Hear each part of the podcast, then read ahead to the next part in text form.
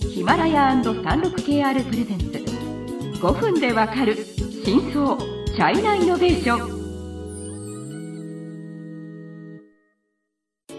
皆さんこんにちは。36KR ジャパンの委員です。日本経済新聞の山田です。はい。今回はソフトバンクの孫正義と中国シリーズの4回目ですね。はい、はい、えーと、これまでの3回は、うん、まあ、ソフトバンクは中国でこういう会社を投資したよ、ね、はい、という話をしましたが、まあ、実はその中国のそういう企業が来し来日した時の受け皿、うん、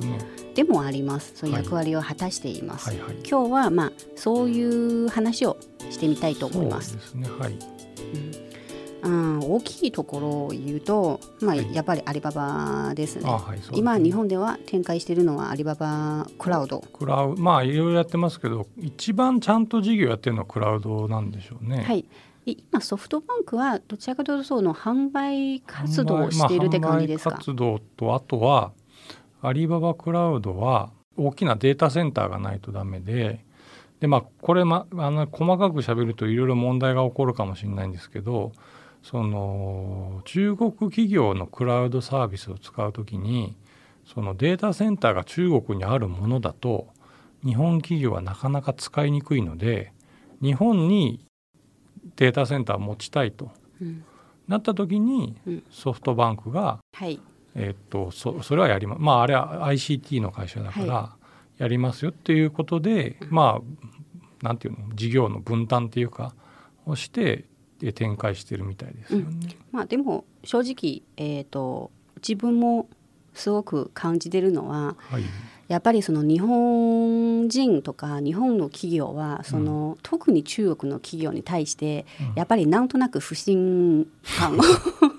抱いているっていうのは正直ありますよ。はい。はい。はあ強強く感じます。だからまあ日本でビジネスを展開するには正直一番やりやすい手は、まあ、日本の大手と組む、まあ、特にまあその信用の高いそういう会社と組む。っていうのが正直あのショートカットにもなるかなって思います。うん。はい、まあそこを山田さんの前で言うのもなんですけど、はい、36KR ジャパンも正直やっぱり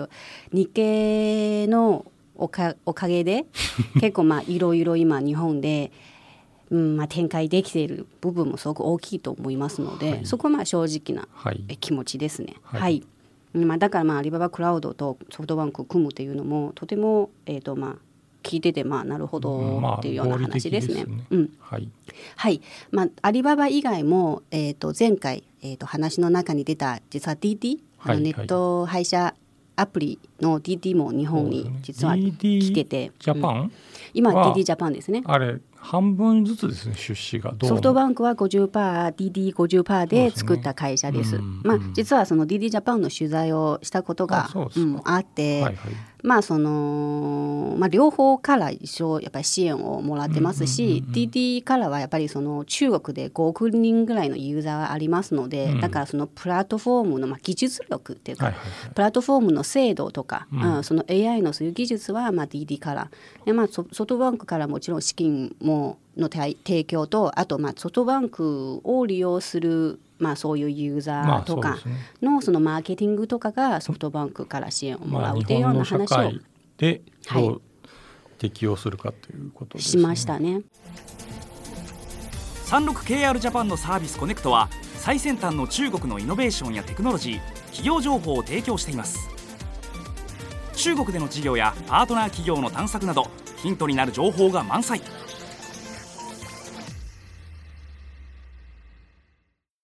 ただその DD 中国であんなに使われてますが、まあ、日本ではまあねなかなか。別にソフトバンクの責任じゃなくてじゃないじゃない。だってジャパン、ね、ジャパンタクシーもやっててやっぱり広がらないっていうような感じですので、うん、うんまあ、そういうのも TD ジャパンの責任者にもちょっと聞いたんですけど、はいはいはい、日本でどういうふうに展開するの、まあ、結局言ったのはやっぱりその配車の最適化とかうん、つまりまあユーザーをいきなり多く使ってもらうというよりはもうちょっとこういい体験を、提供する。で中国は多分今タクシーを使いたいと思っても拾えない、うん。まあね、ニーズが多すぎてっていう。でも日本は全くそういう問題はないじゃないですか、ね。うん、だからそのアプリは逆にちょっと邪魔なんでアプリで呼ぶのっていう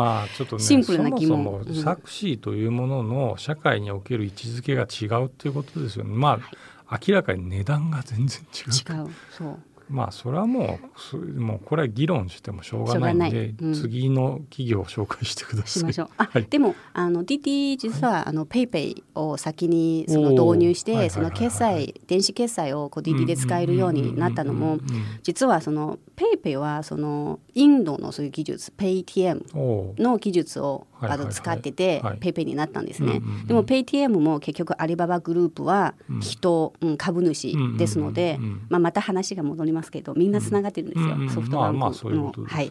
関係で。であとはえっ、ー、と言うべきのはセンスタイムなんですね。AI の会社ですね。はい、まあ多分日本人の皆さんはやっぱ監視カメラっていうとまあ分かりやすいかもしれないですけど、うんうん、センスタイムはやっぱりそういう顔認識で世界トップレベルのまあ会社の一つですね。すね。はい。中国経済のさまざまな業界や企業紹介最新のイノベーションやテクノロジーを徹底解説。5分でわかる真相チャイナイノベーションこの番組の最新のエピソードはヒマラヤで配信中。今すぐヒマラヤのアプリをダウンロードして要チェック。もう日本で今センスタイムジャパン。去年、うん、あえっとねセンスタイムジャパンっていうのもあるんですけど去年の8月かな、うん、に日本コンピュータビジョンっていう会社をソフトバンクが、うん、ソフトバンクがあのメインの株主で作ってただこれあの、えーと、センスタイムを出資してるはず。で何やってるかっていうとあの今コロナで必要になっている温、えー、な体温検査、うん、AI を使った体温だとかあるいはその何ですかママスクがどうとかマスクなマスクをかけたままでも認識できる。なんか要するにその入えっと、出入りの管理みたいなものをやって病院とかに収めたりしてるみたいですね。はい、実はすでに日本でも導入されてるってこと病院に入ってますよ。確か神奈川県かなんかの。はいはいはいはい、なのでつまりで私もですねそのこういう中国の、まあ、イノベーションの取材をしてて当然日本に進出してくる会社ってたくさんあるわけですよ。うん、でそれらの取材に、まあ、記者会見ですとかあるいはまあここちら関心を持ってあの連絡して取材に行くとなぜかソフトバンクの人がいることがすごく多いんですよ。ね。別にそんなつもりじゃないのにあの名刺を交換したらあれあなたもソフトバンクあなたもソフトバンクって例えば去年の秋に、はいはい、あのこのシリーズでも取り上げたシャオミのはい、あの IoT の家電の例えばその何ですか、えーと、掃除機とか、うん、あの自動掃除機とか掃除ロボとか、うん、あとはその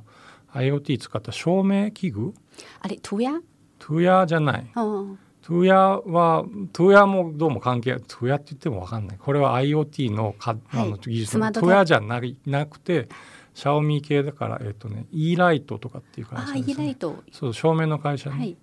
とかまあそういうところ。ソフトバンクとつながってるんソフトバンクは出てくるわけですよ。でだからもうほとんどね感覚としては僕はこれはその投資会社というよりも商社じゃないかと。まさにそうです。あの私もあの先輩